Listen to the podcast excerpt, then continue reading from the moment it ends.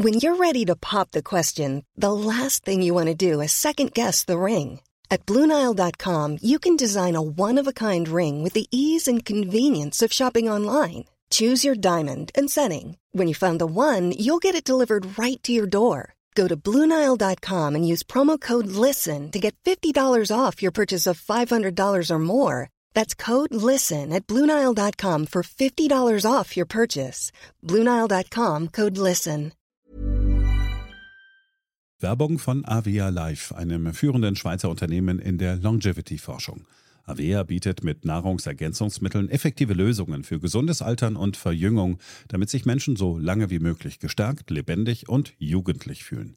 Bei der Entwicklung seiner hochwertigen Supplements nutzt Avea deshalb Inhaltsstoffe, die auf der Basis empirisch zusammengetragener und bewerteter wissenschaftlicher Erkenntnisse ausgewählt werden. Avea-Produkte sind für Menschen gemacht, die ihre Gesundheitsspanne verlängern und das Wohlbefinden stärken möchten. Avea ist mit der Entwicklung des Stabilizers ein Durchbruch in der Blutzuckerregulierung gelungen.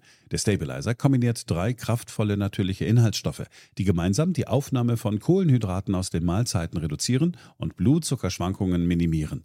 Dadurch können durchschnittlich 40 Prozent der Kohlenhydrate bei der Nahrungsaufnahme blockiert werden. Hohe Blutzuckerwerte und Zuckerabstürze werden so vermieden. Der Stabilizer fördert eine reduzierte Fettspeicherung und unterstützt das Gewichtsmanagement. Er ist also ein guter Wegbegleiter für ein gesünderes Leben. Gerade bei festen kohlenhydratreichen Mahlzeiten wie Geschäftsessen, Geburtstagen oder anderen Feierlichkeiten, bei denen die Ernährung nicht immer optimal ist und zu viel Zucker konsumiert wird, ist der Stabilizer perfekt geeignet. Die einzigartige Formel unterstützt Ihren Körper dabei, einen ausgeglichenen Blutzuckerspiegel aufrechtzuerhalten sorgt für einen verbesserten Energiehaushalt und trägt zu weniger Heißhunger auf Süßes bei. Die Anwendung ist einfach, eine Kapsel 10 Minuten vor einer festen Mahlzeit, maximal zweimal am Tag. Für die sprichwörtliche Qualität und Reinheit birgt, dass Avea alle Produkte in der Schweiz entwickelt und testet. Die Inhaltsstoffe werden aus Rohwaren von qualitätsgeprüften, vertrauenswürdigen Lieferanten gewonnen Außerdem bietet Avea eine Vielzahl von Produkten an, die auf die individuellen Bedürfnisse der Kunden abgestimmt sind. Dazu gehört auch ein DNA plus BioAge-Test, der den Kunden tiefe Einblicke in ihre genetische Verfassung ermöglicht. Neugierig geworden? Mehr Informationen gibt es unter avea-live.com. Avea bietet allen BTO-Hörern den Stabilizer mit 15% Preisvorteil auf die Erstbestellung. In den Show Notes dieser Episode finden Sie dafür den speziellen BTO-Code. Avea gewährt Ihnen eine 90-Tage-Geld-Zurück-Garantie, sodass Sie das Bundle risikofrei testen und sich selbst überzeugen können. Avea. Bestimme selbst, wie du alterst.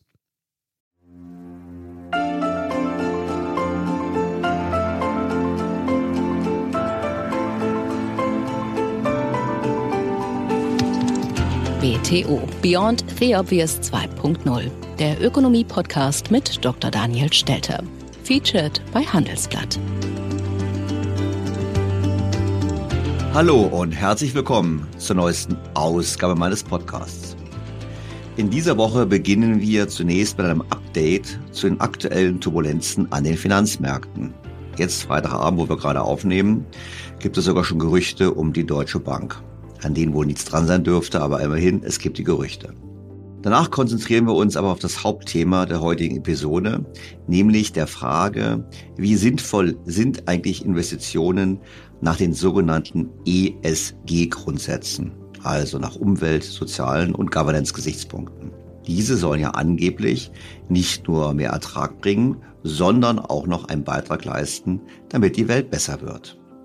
Was ist da dran? Wie wird es umgesetzt? Dazu sprechen wir mit einem, der es selber macht. Spannendes Thema, wie ich finde. Fangen wir also an. BTO Beyond the Obvious 2.0 featured bei Handelsblatt.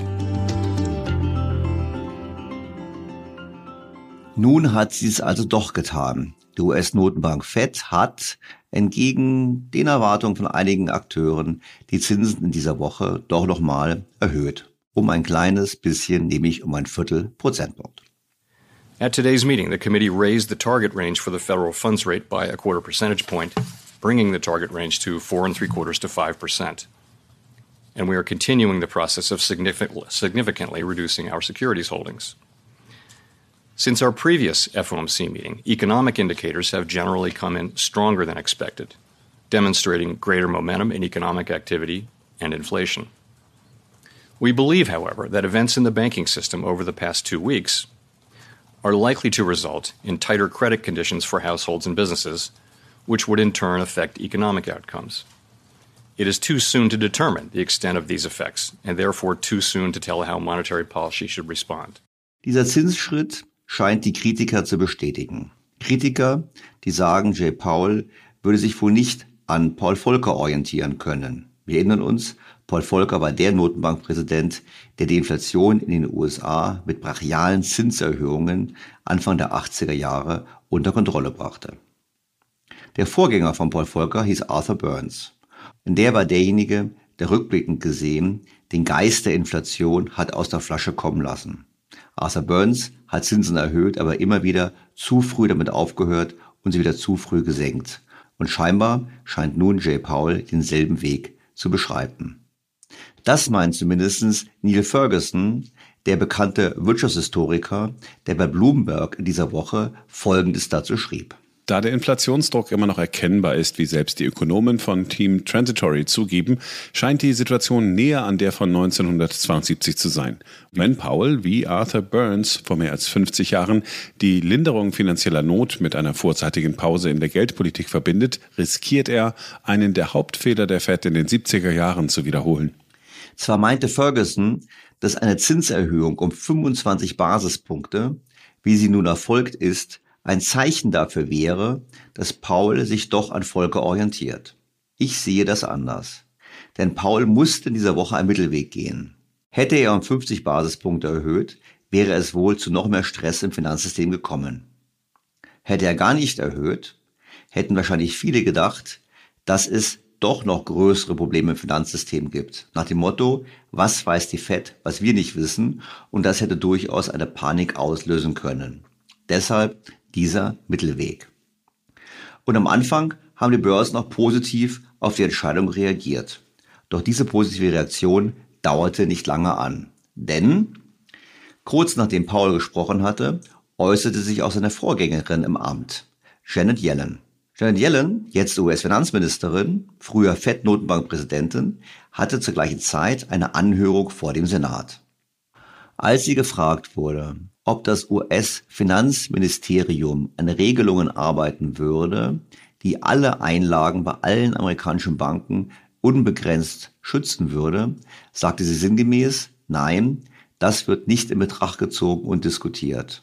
This is not something that we have looked at It's not something that we're considering.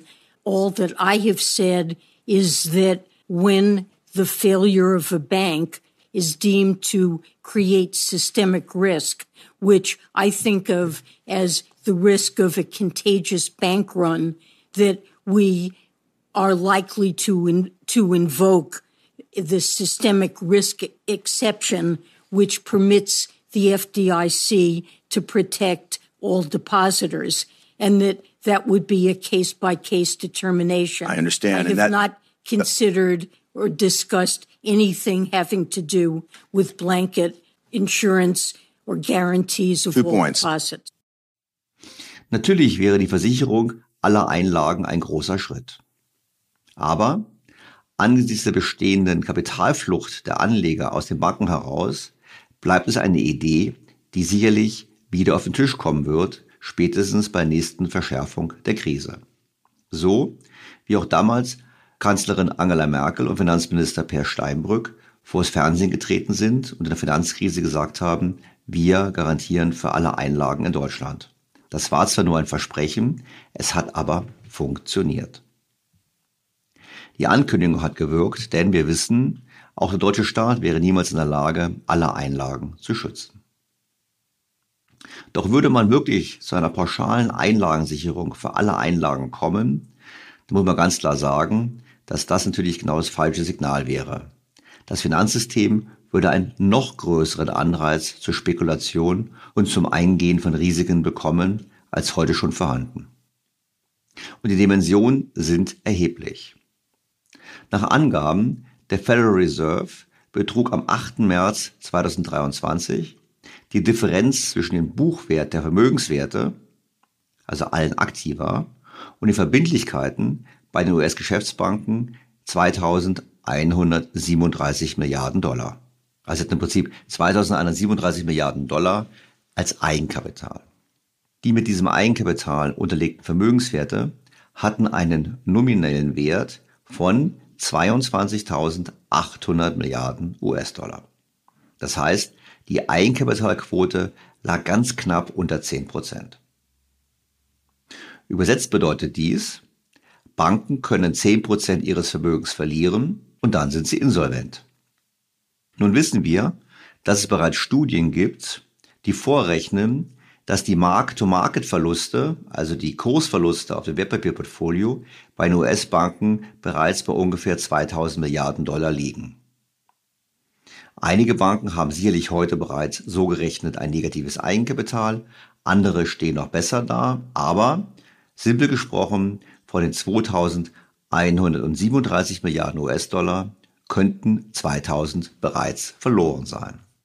Natürlich sind sie nicht verloren, das klingt jetzt dramatischer. Denn die Verluste sind, wie schon angesprochen, ungleich verteilt. Einige Banken werden höhere Verluste haben, andere geringere Verluste. Und zum anderen können die Banken die Papiere ja bis zur Fälligkeit halten. Das heißt, sie müssen den jetzigen Kursverlust ja nicht realisieren. Das Problem ist nur, wenn sie gezwungen sind, die Papiere zu verkaufen, weil Anleger ihr Geld abziehen. Und dann sind wir wieder im Thema, wie kann man das verhindern? Eben zum einen durch entsprechende Garantien. Aber auch das genügt nicht, denn die Anleger ziehen ihr Geld auch ab, weil sie bessere Zinsen bekommen möchten als auf dem Bankkonto. Allerdings wissen wir nun auch, warum die Notenbank ein besonderes Programm aufgelegt hat, um hier zu helfen. Bekanntlich, wir haben es letzte Woche im Podcast bereits diskutiert, können Banken in den USA solche Wertpapiere zum Nominalwert bei der Fed einreichen, um sich Liquidität zu beschaffen. Das heißt, der Verlust, diese ungefähr 2000 Milliarden, die landen unter Umständen bei der Fed, die dann eben entsprechend die Wertpapiere weiter hält. Damit wird eine Finanzkrise verhindert werden, davon bin ich überzeugt, zumindest im Bankensystem. Aber vergessen wir nicht, es ist wiederum ein Fall, wo wir die Probleme unterdrücken und verstecken und nicht an der Wurzel anpacken. Was sollte man denn tun, um die Banken zu stabilisieren? Dazu gab es in der vergangenen Woche viel zu lesen und eigentlich kennen wir die Option schon seit Jahren. Insofern ich hätte jeden Artikel nehmen können, aber ich dachte mir, ich nehme den Artikel von Martin Wolf, der in der Financial Times diese Woche die Option nochmal kurz zusammengefasst hat. Option 1 wäre, die Banken pleite gehen zu lassen. Martin Wolf schreibt dazu Folgendes. Leider sind die Funktionen der Banken bei der Bereitstellung von Geld und Krediten zu wichtig, um dies zuzulassen. Einleger können die Solidität von Banken nicht in Echtzeit überwachen. Das Fehlen einer Versicherung würde sie nur noch nervöser machen. Die Einlagensicherung ist aber eindeutig eine Subvention für die Aktionäre und fördert so eine höhere Verschuldung und eine größere Risikobereitschaft. Damit sind wir beim Problem. Jeder würde sich wünschen, dass Banken wie auch andere Unternehmen pleite gehen, wenn sie schlecht geführt sind, wenn sie falsche Entscheidungen treffen. Das Problem ist nur, sobald wir sie pleite gehen lassen, haben wir sofort die Gefahr einer umfassenden Finanzkrise, die dann zu einem Kollaps des Finanzsystems und zu einer wirtschaftlichen Depression führen können. Wer das sehen möchte, wie das ist, der muss einfach nur alte Bilder anschauen aus den 30er Jahren. Das war im Prinzip eine große Depression, ausgelöst durch zu viele Schulden der Realwirtschaft, Unternehmen und Privathaushalte und durch ein Finanzsystem, welches dann diese Schulden nicht mehr zurückbekommen hat. Das heißt, die Option der Pleite, so charmant sie in der Theorie ist, sie ist in echt ein wirkliches Desaster. Kommen wir zur Option 2. Option 2 ist, die derzeitige Regulierung zu verschärfen. Martin Wolf schreibt Folgendes. Alle Banken mit de jure oder de facto versicherten Einlagen müssen in gleicher Weise auf Kapitalstärke und Liquidität reguliert werden. Bei der Ausweitung der Einlagensicherung müssen wir die Versicherungsprämien erhöhen und sie an die Risikomerkmale von Banken wie etwa den Leverage koppeln. Auch das ist sicherlich in der Theorie sehr gut, aber ich bleibe auch hier in der Praxis skeptisch. Das bedeutet nämlich nichts anderes, als dass Banken viel weniger Kredite vergeben können als heute. Das führt auf verschiedene Art und Weise zum Stress im System. Zum einen wird die Refinanzierung von fälligen Darlehen erschwert Und zum anderen, auch das wissen wir aus der Finanzkrise, wird die Kreditvergabe eingeschränkt und dies vor allem bei den gesunden Unternehmen. Die kranken Unternehmen, die Zombies, bekommen weiterhin Kredite, einfach deshalb, weil die Banken die Abschreibungen verhindern wollen. Wenn man in diese Richtung geht, dann muss man darüber nachdenken, dass zu große Banken zerschlagen werden, wie beispielsweise jetzt auch die UBS, die man dann zerschlagen sollte in kleinere Einheiten. Doch zurück zu Martin Wolf. Seine dritte Option ist, über das bisherige hinauszugehen und radikale Maßnahmen zu ergreifen, um die Robustheit der Banken zu erhöhen. Konkret denkt er an Folgendes. Eine Empfehlung schlug eine Umstellung auf eine Hebelwirkung von 3 zu 1 statt der heute üblichen 10 oder 20 zu 1 vor. Ein alternativer Vorschlag besteht darin, die Banken dazu zu zwingen, sich durch Fremdkapital zu finanzieren, das sich automatisch in Eigenkapital umwandelt, wenn die Marktbewertungen sinken. Schließlich sollten Strafen für das Management gescheiterter Banken verhängt werden, die die Realität widerspiegeln, dass es sich um Infrastrukturunternehmen handelt. Auch das klingt vernünftig. Banken sollen der Realwirtschaft dienen, nicht umgekehrt. Das vergessen wir immer wieder und es vergessen vor allem auch einige Banker in meiner persönlichen Erfahrung. Das Problem hier, die Kritik, die ich gerade an Option 2 geäußert habe, gilt hier noch viel mehr. Es wäre das Rezept für eine Finanzkrise. Vergessen wir nicht, wir müssen weltweit jedes Jahr Billionen von Schulden umschulden. Ich habe mal nachgeschaut. Die weltweiten Schulden von Staaten nicht Finanzunternehmen und privaten Haushalten dürften bei rund 250 Billionen Dollar liegen. Also 250.000 Milliarden. Und wenn die durchschnittliche Laufzeit bei fünf Jahren liegt, müssten alleine dafür, also jedes Jahr zur Refinanzierung von fälligen Schulden, 50 Billionen Dollar refinanziert werden. Und das ist übrigens noch alles ohne den Finanzsektor, der ja sich auch laufend refinanzieren muss. Das heißt, das macht anfällig und die Anfälligkeit sehen wir jetzt ja bereits im Zuge des Zinsanstiegs. Womit wir zur Option 4 kommen von Martin Wolf, die er schon mehrfach propagiert hat und die ich, wie ich gleich ausführen werde, durchaus für attraktiv halte, nämlich die Option Systemwechsel. Verzichten wir darauf, die Bereitstellung von Geld mit riskanten Krediten in einem Geschäft zu kombinieren. Dies hätte zwei komplementäre Elemente. Verbindlichkeiten gegenüber der Öffentlichkeit, die vollkommen liquide sein und zum Nennwert zurückgezahlt werden sollen, sollten eins zu eins mit ähnlichen Vermögenswerten abgeglichen werden. Dies könnte dadurch geschehen, dass Intermediäre gezwungen werden, Reserven bei der Zentralbank oder ähnlich liquiden Staatsverbindlichkeiten zu halten. Das ist der berühmte Chicago-Plan.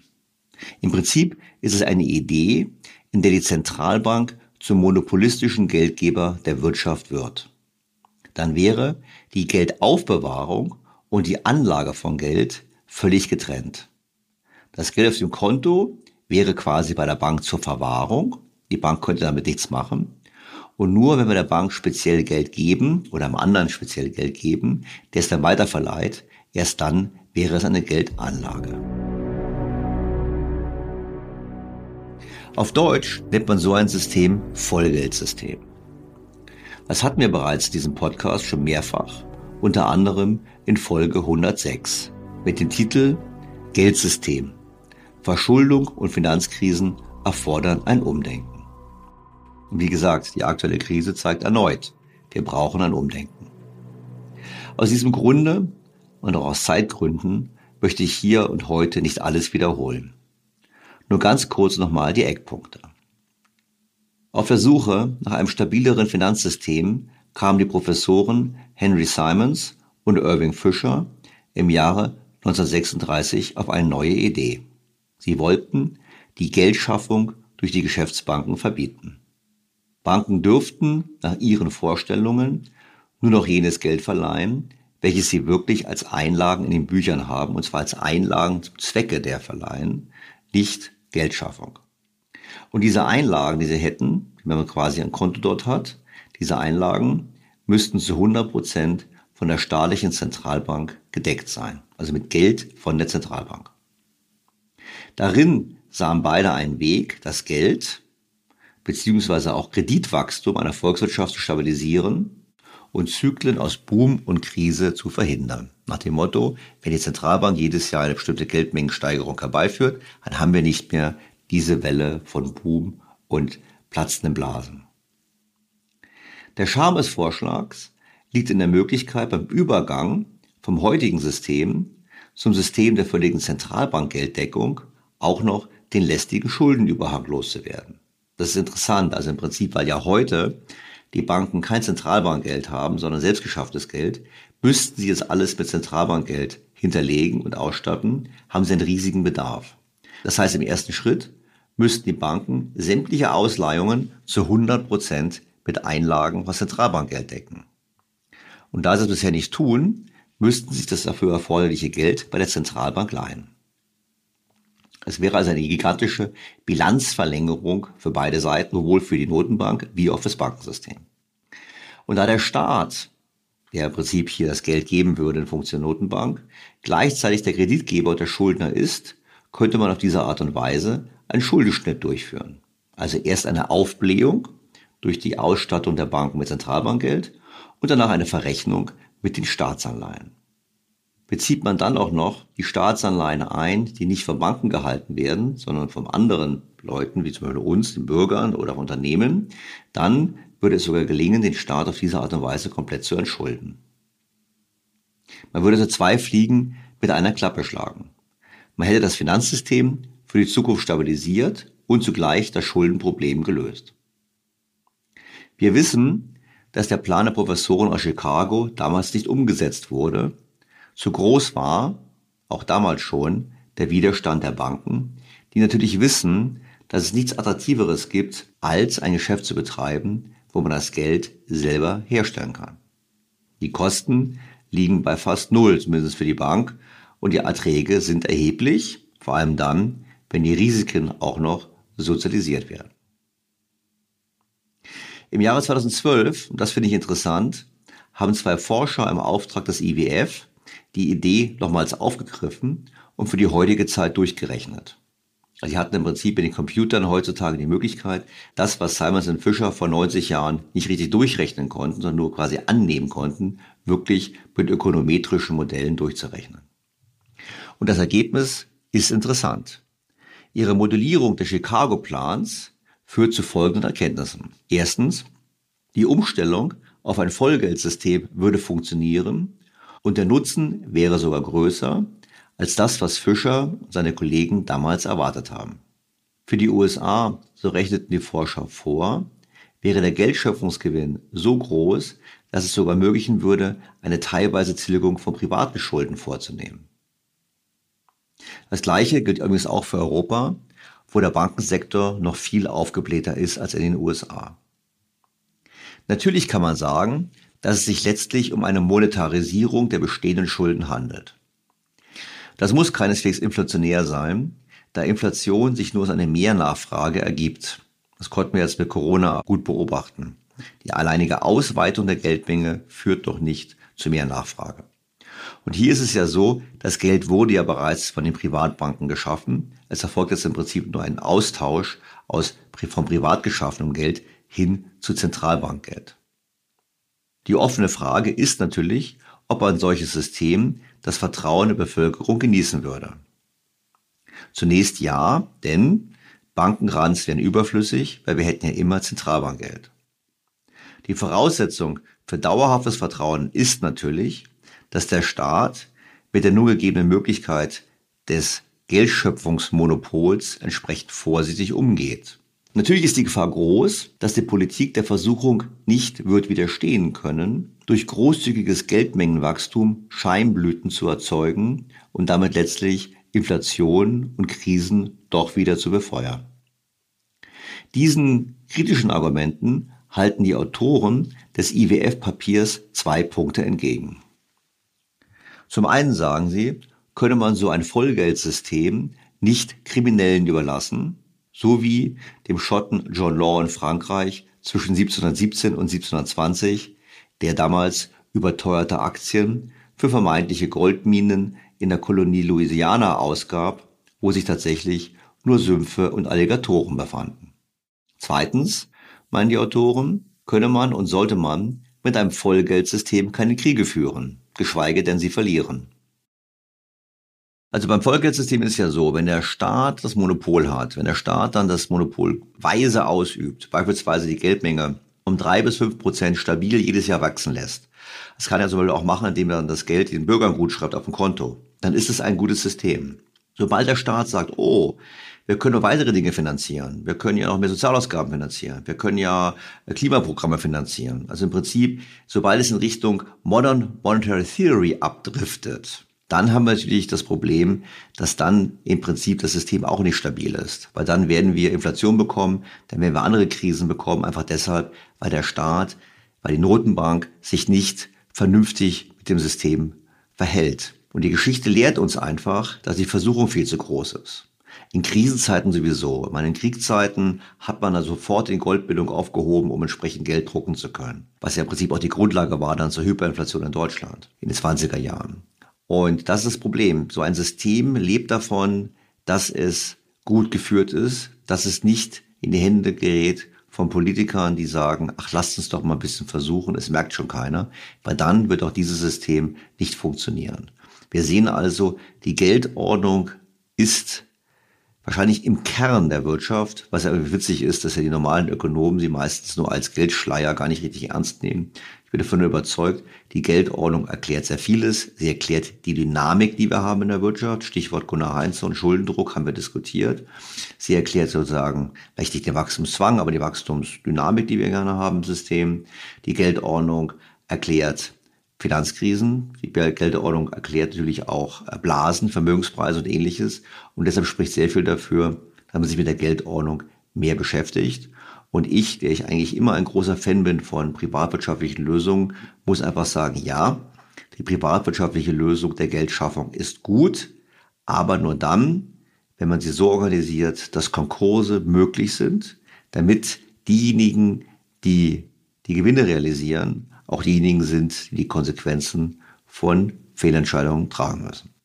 Jetzt haben wir über Banken gesprochen, bevor wir jetzt weiterkommen zum heutigen Thema. Vielleicht noch kurz zur Erinnerung. Die Finanzkrise, die wir jetzt erleben, dürfte wahrscheinlich nicht zu seiner Bankenkrise sein, als eher eine Krise im Schattenbankenbereich, bei Hedgefonds, Private Equity, Venture Capital, Gewerbeimmobilien etc. etc.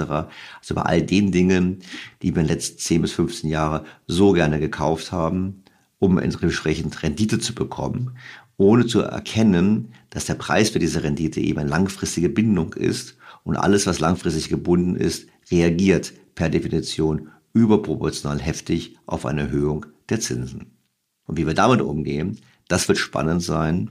Und ich könnte mir auch vorstellen, dass für einige der Fragestellungen, die da in den kommenden Monaten auf uns zukommen, wir noch keine richtige Antwort parat haben. Kommen wir also zum heutigen Schwerpunkt.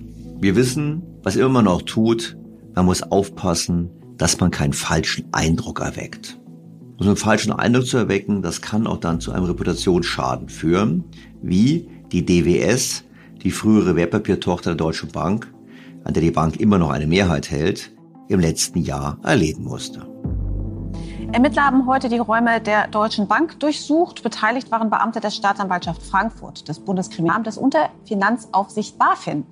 Die Ermittler werfen Deutschlands größtem Geldhaus laut der deutschen Presseagentur vor, Geldwäsche-Verdachtsmeldungen zu spät gestellt zu haben, obwohl es bereits früher Verdachtsmomente gegeben habe. Earlier, the chief executive of DWS said he will step down from his role after a whistleblower alleged that the group exaggerated the green credentials of investments it sold. And prosecutors say they have enough evidence to support the allegations of greenwashing. Um was geht es? In Wahrheit ist das Problem natürlich viel grundsätzlicher. Es geht um die Anlage nach den sogenannten ESG-Kriterien. Zur Erinnerung. E steht für Environment, also Umwelt und Klima. S steht für Social, also soziale Aspekte wie Inklusion und Geschlechtergleichbehandlung. Und G steht für Governance, also für die Frage nach der Qualität der Unternehmensführung und vor allem natürlich die Qualität der Unternehmensführung mit Blick auf E und S, also auf Umwelt und Soziales. Das Ganze gibt es seit ungefähr seit zwei Jahrzehnten und die Befürworter dieses Ansatzes führen vor allem zwei Argumente an. Die sagen, es wäre besser, als sich nur auf den Shareholder Value zu orientieren, also statt nur an die Aktionäre zu denken, da man so Unternehmen eher langfristiger orientiert und von Kurzfristdenken befreien könne. Das zweite Argument ist, dass man damit auch langfristig mehr Geld verdient. Das kann man sich so vorstellen. Umweltschädlich agierende Unternehmen, die sich also nicht an diese Ziele erhalten, werden langfristig schlechter abschneiden, weil sie eben dann zukünftige höhere Kosten haben oder eben Schäden bezahlen müssen oder eben die Kunden weglaufen. Und das Instrumentarium, das ESG, ermöglicht es, diese Unternehmen frühzeitig zu erkennen, auf die Unternehmen zuzugehen, zu sagen, ihr seid nicht ESG-konform, das wird zukünftig für euch schlecht sein, also müsst ihr da was ändern und dann wird in Zukunft alles besser sein. Es geht im Kern also darum, dass mit der Geldanlage nach den Kriterien des ESG zum einen Geld verdienen möchte, also eine gute Verzinsung des Kapitals haben möchte und zum anderen aber einen Beitrag dafür leisten möchte, dass die Welt besser wird und auch sagen möchte, ich gucke längerfristig, ich passe auf, dass das Unternehmen nicht irgendwann Probleme hat, weil es heute noch nicht die Weichen richtig stellt. In Wahrheit, auch das muss gesagt werden, war natürlich ESG auch eine Rettung für die Kapitalanlagebranche. Denn es gab ja bereits einen ganz großen Trend weg von den Investmentfonds, von normalen Investmentfonds, die Aktien aussuchen und sich irgendwie da Gedanken machen, hin zu Indexfonds. Einfach deshalb, weil Studien gezeigt haben, wenn man einfach einen Index kauft, der deutlich kostengünstiger auch ist bezüglich der Fondsgebühren, dann hat man über Zeit bessere Renditen. Nach dem Motto, diejenigen, die die Aktien aussuchen, machen das eh nicht besser und sie kosten auch noch was, dann ist doch vernünftiger. Man kauft den Markt, Indexfonds, legt sich hin und freut sich, dass die Gebühren so tief sind. Und da war ESG für die Investmentbranche sozusagen das willkommene Thema, um zu sagen, seht her, man braucht doch noch Unternehmensanalysten, man braucht doch noch Investoren, die Unternehmen genauer anschauen. Und das war sozusagen für die Branche die Möglichkeit, sich im Wettbewerb mit den Anbietern von Indexfonds besser zu behaupten. Und das mit Erfolg. Heutzutage werden Billionen von US-Dollar in ESG-Fonds verwaltet. In der Praxis können mit ESG mehrere Probleme auftreten. Das beginnt damit, dass die Ratings, die verschiedene Indexanbieter entwickelt haben, bei den gleichen Unternehmen zu völlig unterschiedlichen Urteilen führen können. Ich habe ja mal angeschaut, wie denn die Credit Suisse gerätet war. Man findet das noch auf der Internetseite der Bank. Und in der Tat gibt es einige Ratingagenturen, die ausgesprochen kritisch waren mit der Credit Suisse und sie als hohes Risiko eingestuft haben. Hier hat also das Rating funktioniert, so wie es funktionieren soll. Die Kritik bezog sich dabei vor allem auf das Thema Governance. Auch das ist richtig. Andere Ratingagenturen haben der Credit Suisse hingegen durchaus solide Noten gegeben im oberen Drittel, im oberen Viertel und sie teilweise sogar in Sustainability-Indizes aufgenommen. Man sieht also, wie auch bei den Ratings vor der Finanzkrise, man muss aufpassen, was da gesagt wird. Das andere große Thema ist das Greenwashing. Das heißt, Investoren und Unternehmen finden Wege, sich quasi eine ökologische Kleidung anzuziehen, ohne wirklich tiefgreifende Änderungen vorzunehmen. Der wichtigste und grundsätzlichste Einwand gegen ESG führt aber nochmal zurück zu den Ursprüngen, nämlich zum Shareholder Value. Letztlich obliegt es den Unternehmen doch, die Rendite für die Investoren zu maximieren. Das war zumindest die Auffassung von Wirtschaftsnobelpreisträger Milton Friedman in den 70er Jahren. Er meinte, Unternehmen sollten sich ausschließlich an den Interessen von Aktionären orientieren. Das klang so. Es gibt eine und nur eine soziale Verantwortung für Unternehmen, ihre Ressourcen zu nutzen, um sich an Aktivitäten zu beteiligen, die darauf abzielen, ihre Gewinne zu steigern. Ja, das war vor ungefähr 50 Jahren und es hat damals dazu geführt, dass es zur Revolution des Shareholder Values kam. Und wir müssen daran denken, dass damals es eine Zeit wirklich war, wo nicht wenige Manager im Prinzip das Unternehmen als Privatunternehmen betrachtet haben und es gab Privatschätze und alles Mögliche, aber eben nicht ausreichende Renditen für die Aktionäre. Es war damals quasi eine Gegenentwicklung gegen zu viele andere Ziele in Unternehmen. Sicherlich nicht mehr zeitgemäß für heute, aber es ist zumindest ein Indikator dafür, dass man aufpassen muss, dass man nicht zu sehr die anderen Aspekte betont und dabei die Rendite für die Aktionäre aus den Augen verliert.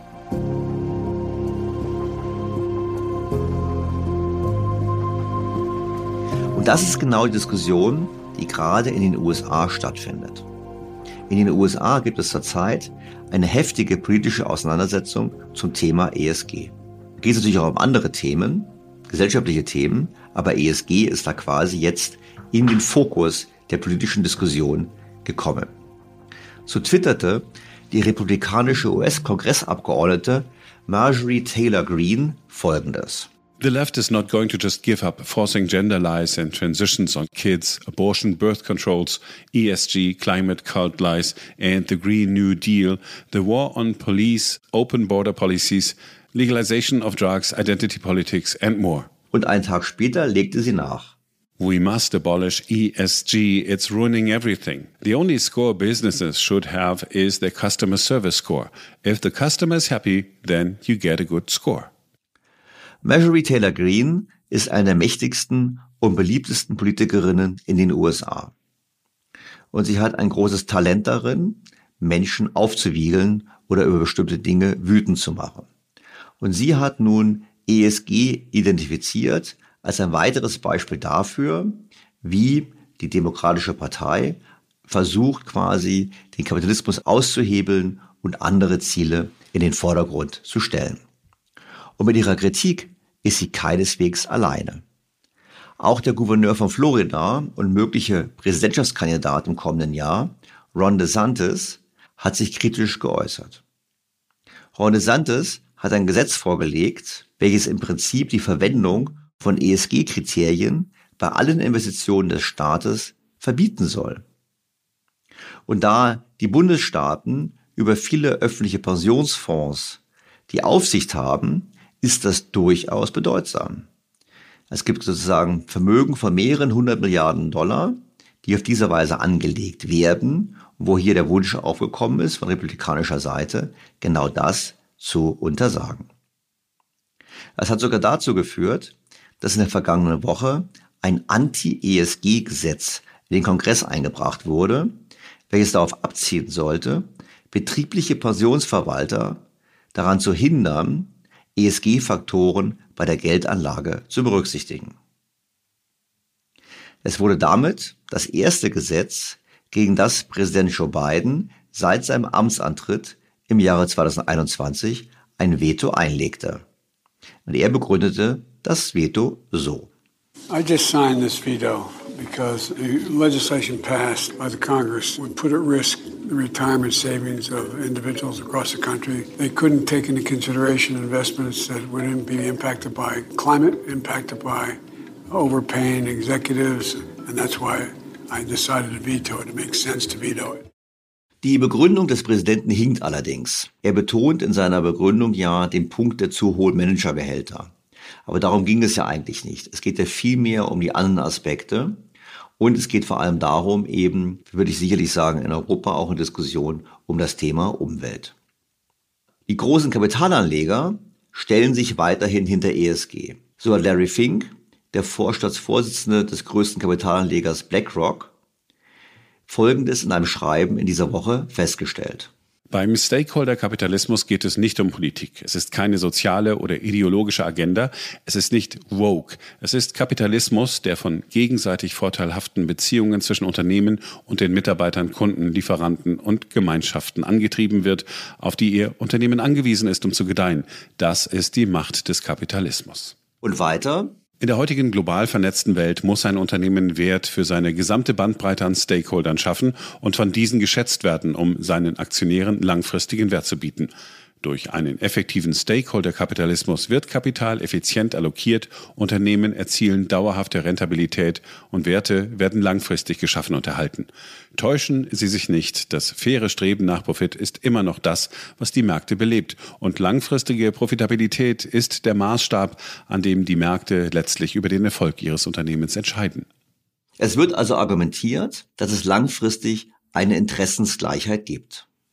Wir erinnern uns, schon 2020 hat Fink in einem Brief an die Vorstandsvorsitzenden großer börsennotierter Unternehmen gefordert, dass sie die Klimarisiken entsprechend berücksichtigen müssen und dass sie im Prinzip damit rechnen müssen, dass BlackRock in Zukunft sein Geld nach diesen Risiken allokiert, beziehungsweise eben dort, wo hohe Risiken sind, nicht mehr investiert.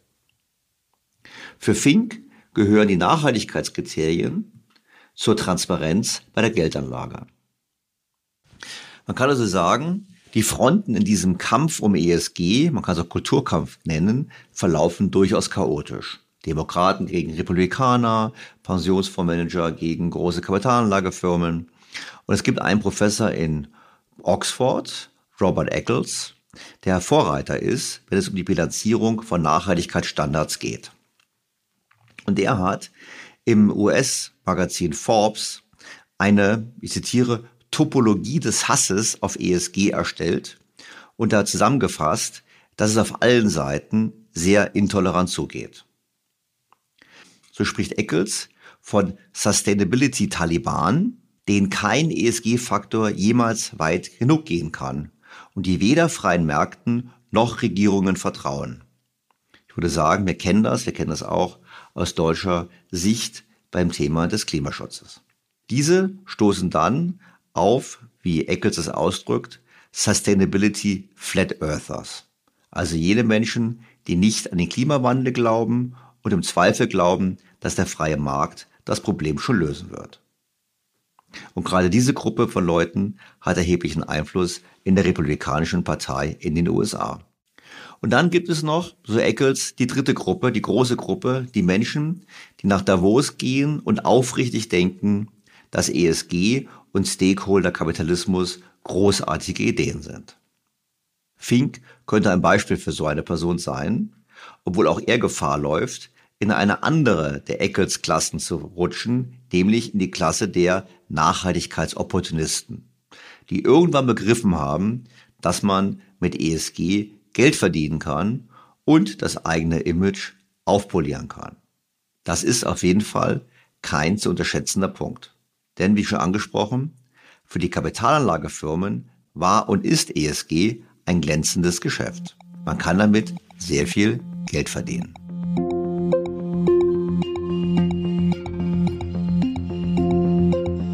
Es wäre ja okay, viel Geld zu verdienen, wenn die Geldmanager auch selbst daran glauben würden.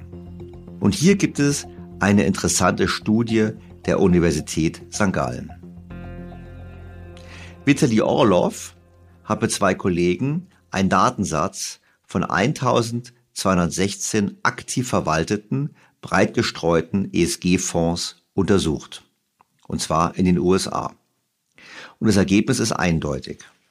Sobald die Geldanleger, sobald der Manager, das Geld verwaltet, eigenes Geld im Fonds hat, hält er sich nicht mehr so richtig an die ESG-Regeln. Das heißt, er kauft auch Aktien von Unternehmen, die eigentlich nicht ESG-konform sind. Und dabei gilt, je mehr Geld der Manager im Fonds hat, desto stärker ist die Abweichung. Und umgekehrt, zieht der Manager Geld aus dem Fonds ab, wird der Fonds wieder mehr ESG-konform. Also man sieht, kommt eigenes Geld dazu, weicht man eher ab, kommt das eigene Geld raus, hält man sich wieder an die Regeln. Die Forscher fassen es so zusammen. Insgesamt zeigen unsere Analysen, dass Fondsmanager nicht erwarten, dass ESG-Strategien eine höhere risikoadjustierte Performance liefern.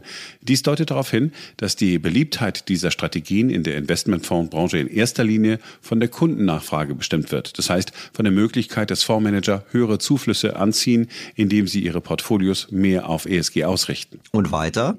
Die Eigentümerschaft des Managements scheint nicht nur per se bedeutsam zu sein, um die ESG-Performance zu erklären, sondern je höher der co-investierte Betrag ist, desto stärker verringert sich die Nachhaltigkeitsperformance eines Fonds. Mit anderen Worten, je mehr Skin-in-the-Game-Manager in ihren Fonds haben, desto unwahrscheinlicher scheinen sie ihre Portfolios auf Unternehmen mit hohem ESG-Score auszurichten. Fazit der Autoren. Insgesamt stützen die Auswirkungen der Managervergütungsstruktur auf die ESG-Performance des Portfolios und ihre Wechselwirkungen mit der Eigentümerschaft der Manager die Interpretation, dass Fondsmanager basierend auf ihren Handlungen erwarten, dass Portfolios, die auf Unternehmen mit höherem ESG ausgerichtet sind, niedrigere zukünftige erwartete Renditen liefern. Und da helfen noch so viele Studien, die etwas anderes behaupten, nicht mehr. Aber natürlich gilt es nicht für alle. Es ist nicht so, dass alle Manager nur versuchen, die Gebühren zu bekommen für ESG und das Geld dann anlegen, wie sie sich lieber vorstellen, ohne sich an die Regeln zu halten. Es gibt sogar Investoren, die weitergehen. Die sagen, es genügt nicht, das Geld nach ESG-Kriterien anzulegen, sondern die sagen, ich möchte mit meinen Investitionen einen wirklichen Impact erzeugen. Man nennt das Impact Investing. Das heißt, ich möchte Geld investieren, zum Beispiel, um einer neuen Technologie zum Durchbruch zu verhelfen. Davon hat die Welt was und davon habe ich, wenn ich erfolgreich bin, natürlich auch etwas. Und wir sprechen gleich mit einem Vertreter dieser Philosophie. Bevor wir dazu kommen, noch kurz folgender Hinweis. Es gibt nach wie vor das exklusive Angebot für alle BTO Beyond the Obvious 2.0 featured bei Handelsblatt Hörer. Testen Sie Handelsblatt Premium für vier Wochen lang für nur einen Euro und bleiben Sie so zur aktuellen Wirtschafts- und Finanzlage informiert. Mehr erfahren Sie unter handelsblatt.com-mehr Perspektiven und wie immer in den Show Notes zu dieser Ausgabe. Doch nun zu meinem heutigen Gesprächspartner. Stefan Fritz ist Unternehmer und Investor mit Fokus auf Deep Tech Unternehmen. Gemeinsam mit seinen Partnern bei Prime Pulse entwickelt und unterstützt er technologieorientierte Unternehmen, die den Planeten positiv verändern. Dazu gehören neben Startups wie ESA Aerospace, Marvel Fusion und Custom Cells auch gelistete Unternehmen wie Katec, Stemmer Imaging und Zenit über Beirats- und Aufsichtsratmandate für Bund, Verbände, Universitäten und Unternehmen gibt er positive Impulse für Deep Tech-Unternehmen und Startups. Sein Buch Impact Investing, Investieren in die Zukunft, gibt Unternehmern und Gründern einen neuen Gestaltungsrahmen, um unsere Welt aktiv zu verändern. Sehr geehrter Herr Fritz, ich freue mich ausgesprochen, Sie in meinem Podcast begrüßen zu dürfen. Hallo Herr Stelter, ganz meinerseits. Sie sind Investor, Unternehmer, Anleger und sie haben ein Buch geschrieben mit dem Titel Impact Investing, investieren in die Zukunft. Und da habe ich mich gefragt, sind nicht alle Investitionen irgendwie zukunftsgerichtet? Genau, das ist die grundsätzliche Idee äh, dahinter. Wenn jemand was investiert, wenn einer eine Geschäftsidee hat, dann äh, tut er das hoffentlich, weil er in der Zukunft damit was erwirtschaften will, was besser machen will. Aber ich glaube, es ist so genau dieser, das Positive davon ist weggegangen wir reden heute viel zu sehr in negativer Form, Form davon, wenn es einfach darum geht, Geld zu verdienen. Und wir, weil wir diesen großen Elefanten im Raum haben, dass wir ja irgendwie auch noch die Welt wieder besser machen wollen mit all diesen den Krisen und den anderen Ungemach, äh, was da immer wieder hervorgekramt wird. Hm. Also wenn wir darüber diskutieren, also bin ich persönlich natürlich der Auffassung, wenn ich Geld anlege, dann ist das vordergründige, wichtigste Ziel eigentlich Geld damit zu verdienen. Ich meine, wenn wir jetzt mal denken, alternde Gesellschaft, wir müssen eigentlich mit unseren Lebensversicherungen, mit unseren hm, Pensionsfonds, auch mit unseren Aktienfonds, sollten wir doch eigentlich eine möglichst hohe Rendite erwirtschaften, jedes Jahr, damit wir hinterher compounded, also über die Jahre, wenn dann das Rentenalter da ist, entsprechend Vermögen gebildet haben. Das ist ja so der Tenor, den man in Ihren Sendungen so durchhören kann. Absolut. Soll, sollte man genauso machen, aber da schreiten wir ja relativ stark ein. Da streitet im Moment der Staat ein mit einer ganzen Menge von, von Vorgaben, die gemacht werden. Das Wort, was da im Raum steht, heißt ESG. Damit machen wir vordergründig die Welt irgendwie ein bisschen besser, aber dann in Wirklichkeit doch nicht. Na gut, aber ESG, nehmen wir mal ESG als Beispiel. Also ich habe mal extra nachgeguckt jetzt vor unserem Gespräch, weil ich habe mich daran erinnert. Im Herbst 2021 haben sich die Rüstungsfirmen beschwert, weil sie gemäß der ESG-Regeln der Europäischen Union pfui waren pfui sind. Nach dem Motto, eigentlich hat die Europäische Union ja gesagt, wir reden vor dem Krieg, hat er gesagt, dem Motto, wir wollen, wir müssen ein bisschen autonomer werden, wir müssen mehr äh, Rüstung haben. Gleichzeitig waren die ESG-Regeln so, dass eigentlich Firmen die in Rüstungsbereich tätig waren, idealerweise gar keine Bankkredite mehr bekommen sollten, etc. etc. Und ich glaube, es gab sogar das Beispiel eines eines Flugzeugsitzherstellers, der unter anderem auch den Schleudersitz herstellt für ein Kampfflugzeug. Und weil er das macht, also einen ganz kleinen Anteil Militär hat, wurde er bereits von der Bank bestraft und hat Schwierigkeiten gehabt, zur Finanzierung zu bekommen. Ich meine, das ist da ein schönes Beispiel dafür, wie es nicht sein sollte. Absolut. Und ich glaube, da kann man, das kann man sogar so weit auf den Punkt bringen, dass man sagen kann, die ESG-Logik, äh, der wir uns hier untertan gemacht haben in den letzten Jahren, entzieht Bestandsunternehmen Innovationskraft. Na gut, aber jetzt mich haben sie natürlich verwirrt, weil sie schreiben ja ein Buch, wo sie gesagt haben, sie sind eigentlich für Impact Investing. Und jetzt sagen sie mir, also eigentlich alles das, was ich auch sage. Es, es entzieht Innovationskraft, es führt zu einer Fehlallokation von Ressourcen. Und ich persönlich würde ja mal sagen, nach dem Motto, na ja, wenn es Assets gibt, die äh, Pensionsfonds und andere nicht kaufen dürfen wegen der ESG-Regeln, dann sind die eigentlich tendenziell billiger zu kaufen. Und ich habe mal gelernt, dass der Gewinn auch bei der Geldanlage im Einkauf liegt. Das heißt, wenn ich ein Asset günstig kaufe, ich meine, nehmen wir Zigaretten. Zigaretten hat der Tabakbranche hat ja schon über Jahrzehnte hinweg an der Börse eine tiefere Bewertung aufgrund der Tatsache, dass die Börse gesagt hat, ja, ja, erzählt uns, was ihr wollt, aber es ist krebserregend. Das Folge war, dass, glaube ich, Philip Morris über 50 Jahre hinweg die beste Aktie im Dow Jones gewesen ist in den USA, weil die einfach eine hohe Dividendenrendite hat und in der Annahme Reinvestition Dividende war sie viel besser als alles mögliche, was man haben konnte, wie IBM und ähnliches. Zumindest habe ich das mal gelesen. Das heißt doch eigentlich, wer was Gutes tun möchte mit seinem Investment, verzichtet auf Rendite. Das muss nicht so sein. Das ist genau der Unterschied zum Thema Impact. Also es gibt einen großen Unterschied zwischen der ESG-Logik und der Impact-Logik. Was ist ESG? Ähm, ESG steht für Environmental Social Governance, das heißt Umwelt, Soziales und verantwortungsvolle Unternehmensführung. Da gibt es da draußen eine ganze Menge von Frameworks und äh, die haben wir jetzt einzuhalten. Das heißt, da gibt es äh, gibt es Lobbyverbände, da gibt es die Politik, die bringt äh, die Unternehmen genau in diese Richtung. Und das Konzept dahinter ist Do Less Harm. Das heißt, da geht es um CO2-Kompensation, Mülltrennung, weniger Reisen, Frauenquoten, all die Dinge. Und da war eben auch das von Ihnen angesprochene Beispiel, äh, dass dann Rüstungsdinge, Defense-Dinge eher früh sind. Die stehen dann da auch auf der Liste, die man alle nicht tun sollte. Das heißt, wir sollen eine ganze Menge Dinge nicht mehr tun. Dagegen anders äh, ist schon ein gewisser Gegensatz oder das ist einfach die andere Seite der Medaille, ist die Impact-Idee, do active good. Das heißt, Dinge tun, die wirklich etwas bewirken. Das heißt, wir haben reale Probleme auf diesem Planeten. Ähm, und ich weiß noch nicht mal, ob das, ja, äh, da können wir uns gleich mal drüber unterhalten, ob, ob genau ein 1,5 Grad Ziel, ob das das das im Moment das wesentlichste Problem ist, was wir haben, oder ob das eben nicht Probleme sind wie, wie Hunger, wie Bildung, äh, wie preiswerter Zugang zur Energie. Ja, sauber soll sie auch sein, aber sie soll vor allen Dingen auch preiswert sein. Und da ist eben ein Unterschied, ob ich aktiv Gutes tue mit Technologie oder mit, äh, mit, mit unternehmerischen Ansätzen oder ob ich versuche, einfach nur Schlechtes zu vermeiden. Weil da kann man ganz klar sagen, weniger Schlechtes tun führt nicht zu einer positiven Welt, da verändern wir nichts Positives mit. Aber das heißt, das, wo wir im Moment mit unterwegs sind, sind ganz klar ja auch beim Thema Klimakollaps immer absolute negative Drohszenarien mit, mit Untergangsstimmung. Ähm, und ich glaube, das ist nichts, womit man Zukunft aktiv positiv gestalten kann. Da bin ich voll und ganz bei Ihnen. Ich würde natürlich sagen, in der Tat ESG. Ich finde es auch so ein bisschen komisch, weil sozusagen quasi von zwei Seiten versucht wird, was zu erreichen. Auf der einen Seite CO2-Besteuerung als, also als Beispiel oder Emissionszertifikate und dann gleichzeitig noch über die Ressourcenallokation. Also ich finde es ein bisschen, bisschen problematisch, weil ich glaube immer noch, dass der Staat nicht so ein guter Ressourcenallokator ist wie die freie Wirtschaft. Aber jetzt kommen wir zu Ihrem Thema. Also, ich habe verstanden, verstanden, wir beide teilen die Skepsis gegenüber ESG. Aber Sie sagen, Sie haben was Besseres. Vielleicht wollen Sie mal erklären, was Impact Investing eigentlich sein soll. Also es geht ja nicht nur um das Thema Investing dabei, das heißt das Thema Impact Investing und Impact Unternehmertum.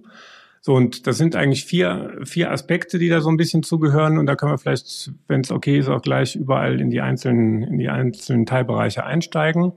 Der erste Aspekt ist Impact Investing und Impact Unternehmertum ist ein Konzept zur, zur wirklich aktiven Gestaltung und Lösung der wesentlichen Probleme unseres Planeten würde ich gerne gleich ein bisschen tiefer einsteigen. Das sind eben genau die, die SDGs, die Sustainable Development Goals.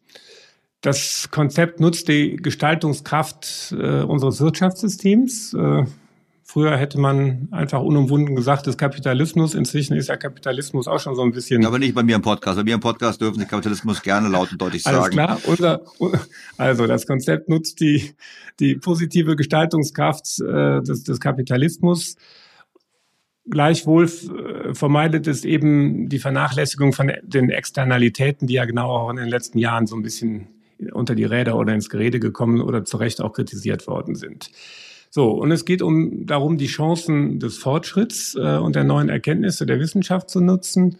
Äh, und der, der wirkliche Kniff dabei ist das Ganze unter Einbeziehung von weiteren Impact-Zahlen in die Bilanzlogik. Das heißt also, ne, das ist äh, Bilanzlogik ist das Reporting-Modell ja nun im, im Wirtschaftskreislauf, was die Produktwelt auf der einen Seite mit der Finanzwelt verbindet und äh, worüber ich ein äh, reglementiertes und, und äh, vergleichbares äh, Reporting von, von Unternehmen hinbekommen kann. Heute eben vor allen Dingen auf Finanzlogik-Ebene.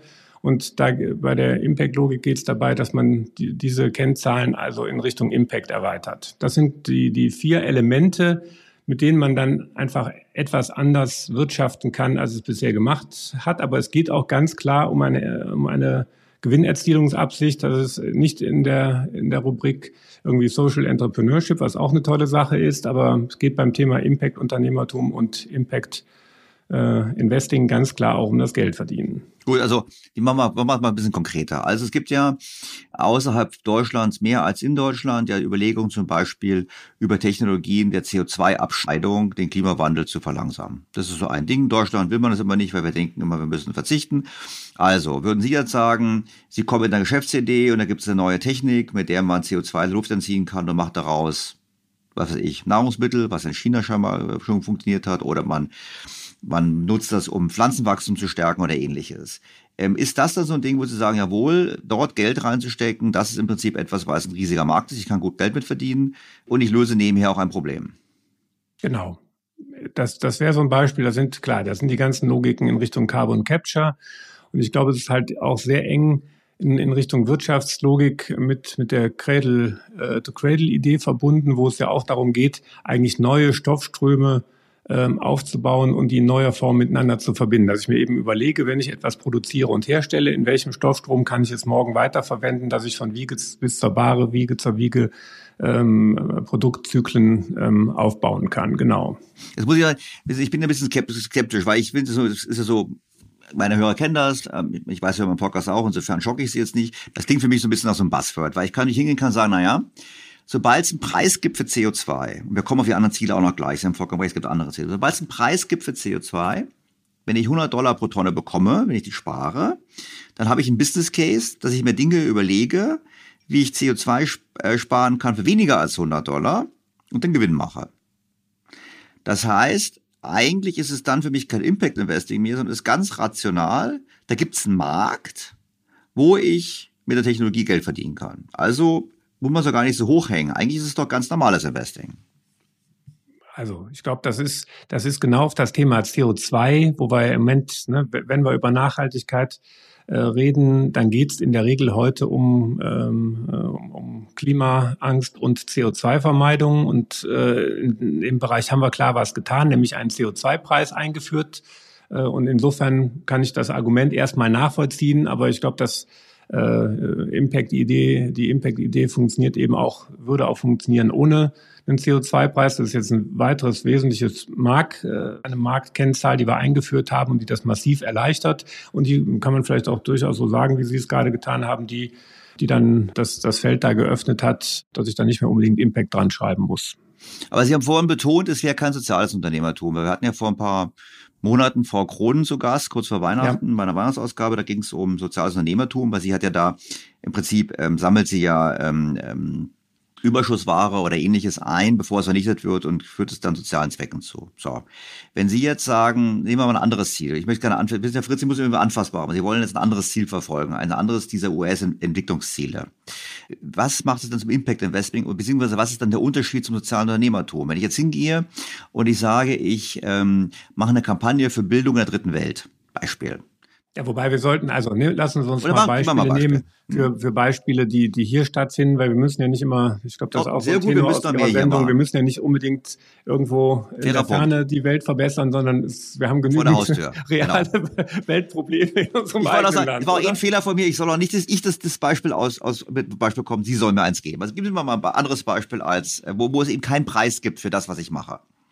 Also okay, äh, ich glaube, von den, wenn man sich die Nachhaltigkeitsziele anguckt, dann gibt es davon keine Armut, kein Hunger. Ich, ich muss hier ein bisschen drauf gucken, Bildung, Geschlechtergleichheit und eben das Thema in, in weiten Bereichen auch Energie, was ja nicht immer, unbedingt immer damit mit äh, CO2 zusammenhängen muss. Äh, wenn ich hier in Richtung Kernfusionsdinge denke, wie zum Beispiel bei, bei Marvel Fusion, ähm, da geht es auch indirekt um CO2-Vermeidung, aber erstmal geht es darum, das Energieproblem dieses Planeten zu lösen. Und äh, hängt dann auch davon ab, wie weit ich die, die Kennzahlen, also wie weit ich da einsteige, äh, kann ich sicherlich auch mit, mit Dingen im Bereich äh, Raketenantriebstechnik, wenn ich damit äh, den, den Weltraum erobern kann und äh, in neuer Form Landwirtschaft betreiben kann in einer viel effizienteren Form. Also ich glaube, da gibt es überall genügend zu tun und da gibt es nicht überall Anreize vom Staat. Und ich glaube, generell ist das ja auch eine klare Idee, ist ja genau die Impact-Logik etwas, dass man den Einzelnen aktivieren will, den Unternehmer, einen Investor investieren will. Wir sind übrigens ja alle Investor, wenn wir Altersvorsorge betreiben und Geld anlegen. Das haben Sie eben auch schon gesagt. Das heißt also, äh, auch äh, jeder normale Arbeitnehmer ist letztlich irgendwo Investor und weiß es vielleicht nicht, wenn er es über eine Lebensversicherung macht. Ähm, aber wir sind eben auch, wir sind eben auch Verbraucher und äh, lenken damit auch genügend äh, Geldströme. Und es geht um, um das gesamte Verständnis, dass wir und ist mir schon klar, dass Sie das hier in, aus so einer Mikroökonomie und oder Ökonomiesicht, äh, dass es vielleicht an der einen äh, oder anderen Stelle ein bisschen geschwurbel ist, im Sinne von, dass die Kennzahlen noch nicht hart da sind in den anderen Bereichen. Aber es geht eher erstmal um Geschäftsmodelle, die das im, klar im Fokus und im Auge haben und da eine Verbesserung erreichen wollen. Und das ist grundsätzlich erheblich positiver, das ist ja die Kernaussage, als einfach mit einer Verbotswelt weniger schlimme Dinge zu tun, weil damit kommen wir nicht weiter und lösen kein Problem. So, das heißt, das muss man klar sagen. Das ist heute, ne, Sie haben sich den, den Aspekt CO2-Preis, da haben wir eine Bepreisung von dem im Moment schädlichen Gut eingeführt und damit die, die Sache massiv beschleunigt. So, aber wir brauchen genauso Ken Kennzahlen für den Bereich Bildung, für andere Bereiche und da müssen wir uns was einfallen lassen. So, und wenn man den Gedanken ein bisschen weiter treibt, das ist im Start-up-Bereich halt relativ einfach. Dann äh, gründe ich eine neue, eine neue coole Company, die eben zum Beispiel sich zum Ziel setzt, saubere Energieversorgung mit, mit Fusionsenergie äh, herzustellen. Das ist aber sehr, sehr schwierig im, mit Bestandsunternehmen. Das ist ja ein Riesenproblem der Kapitallenkung, die Sie eben schon ein bisschen angesprochen haben. Da können wir auch, sollten, können und sollten wir vielleicht auch was tiefer einsteigen äh, weil, weil eben da die Verbotslogik zu sehr negativen Trends äh, führt, weil sie faktisch nichts verbessert, äh, aber eine ganze Menge nicht nur Arbeitsplätze gefährdet, sondern ja auch ja, und äh, ein, eine, ein wirklich negatives ähm, Sinnbild bei, bei allen äh, hinterlässt, wo, wo einfach Arbeit und auch mal vielleicht was konsumieren einfach überhaupt keinen Spaß mehr macht. Da haben wir einfach nichts von. Ne? Da rennen Sie bei mir ganz offene äh, Türen ein, das wissen meine Hörer jetzt. Ich möchte es ein bisschen fassbarer machen, weil Sie, oder Sie müssten es mir ein bisschen fassbarer machen, weil ich muss sagen, das eine ist ja neue Geschäftsmodelle, neue Geschäfte. Da denke ich an die Startup-Szene. Mhm. Und in der Startup-Szene, da gibt's Startups, die haben einen größeren gesellschaftlichen Nutzen, da gibt es Startups, die haben einen kleineren gesellschaftlichen Nutzen. Aber die meisten haben doch irgendwo einen Nachhaltigkeitsaspekt oder irgendwo ist was meistens mit dabei. Ich meine, dass jetzt jemand ein Startup gründet und sagt, ich keine Ahnung, ich möchte jetzt hier die Welt kränker machen und sowas, sowas gibt's sehr selten, würde ich jetzt mal sagen. Also könnte man ja auch zurückgehen, könnte sagen, na ja, eigentlich plädieren Sie dafür, dass die Versicherungen, die Pensionskassen in Deutschland und Europa, weltweit, mehr in Venture Capital geben sollten, statt nur an die alten Firmen. Das wäre ja eine Möglichkeit. Aber Sie haben ich auch glaub, gesagt, naja, also die alten Firmen müssen sich auch ändern. Ich frage mich halt so ein bisschen, die Politik versucht es über das ESG zu machen. Die versucht es über Vorgaben zu machen, über Kapitallenkung. Und Sie stellen dem gegenüber das quasi das, das, das marktwirtschaftliche, selbstentschiedene. Aber ich möchte dann einfach doch noch mal ein bisschen besser verstehen, was das Besondere also daran ist. Das Problem, also ich, ich, Frage ist verstanden und ich glaube, die, die Problematik, warum, warum diese Impact-Logik dann ab und zu noch so ein bisschen der Wischiwaschi-Ecke ist, das ist genau das Thema mit den, äh, das ist genau das Thema mit den Kennzahlen. Also ich muss heute, weil es genau keine äh, oder noch nur sehr wenige Frameworks gibt, das heißt im ESG-Bereich, in dem Verbotsbereich gibt es inzwischen eine ganze Reihe von Frameworks, äh, die ich mir aussuchen kann, womit ich nachweisen kann als Unternehmen, dass ich weniger schlimme Dinge tue. So, in der Impact-Welt gibt es noch relativ wenige. So, und das heißt, als Unternehmen muss ich genau die Leistung erbringen, dass ich in den, in den Zyklus rein, ich möchte gerne dieses und jenes äh, erreichen, ich möchte so ähm, in, in, einem Bildungsprojekt, ich möchte so und so viele Kinder aus den und den äh, Milieugruppen erreichen, da diese und jene äh, Bildungsziele erreichen. Da muss ich mir die Kennzahlen selber im Moment zurechtlegen, weil es gibt noch keine fertigen Frameworks dafür. Und jetzt kommt ja was etwas ganz Wesentliches, damit wir nicht in diese, äh, was auch immer, Impact-Washing, Greenwashing-Logik reinkommen. Damit man sich da komplett äh, draußen vorhält, muss ich ja vorher als Unternehmer einen Plan auf den Tisch legen, so wie ich das bei Geschäftszahlen, bei Umsatz und bei Gewinn auch äh, mache muss dann sagen, wie ich sie denn erreichen möchte mit dem Plan, mit den und den Mitarbeitern, den und den Maschinen und so weiter und muss dann nachweisen, was ich davon erreicht habe. Und das nicht nur auf der auf der EBIT-Schiene, auf der Umsatzschiene, auf der Mitarbeiterebene, sondern auf all den äh, Dingen, die ich äh, wo ich eine Wirksamkeit erzeugen möchte. So, und weil es eben genau diese Frameworks heute noch nur sehr rudimentärer Form gibt, ist man dann, kommt man mit dem Gedanken noch etwas in die Schrobelecke, aber es geht ganz klar um harte ähm, nach, um, um hartes Nachmessen und echtes Einbeziehen von, von nachweisbaren KPIs in diesen Wirtschaftskreislauf. Und das ist eben, da waren wir gerade, das ist eben bei bei Startups schon relativ, ist das erstmal einfach. Einfacher kann man eigentlich auch nur sagen, weil es bedarf dann doch spezieller Investoren, VC-Geber, die genau auf solche Dinge achten. Die, kommen wir vielleicht auch gleich nochmal vorbei, äh, Artikel 9 Fonds auflegen möchten, um Nachhaltigkeitsziele wirklich aktiv zu verfolgen. Und die müssen dann ihren Finanzinvestoren genauen Reporting äh, auch dazu mit an die Hand geben und müssen das knallhart nachweisen.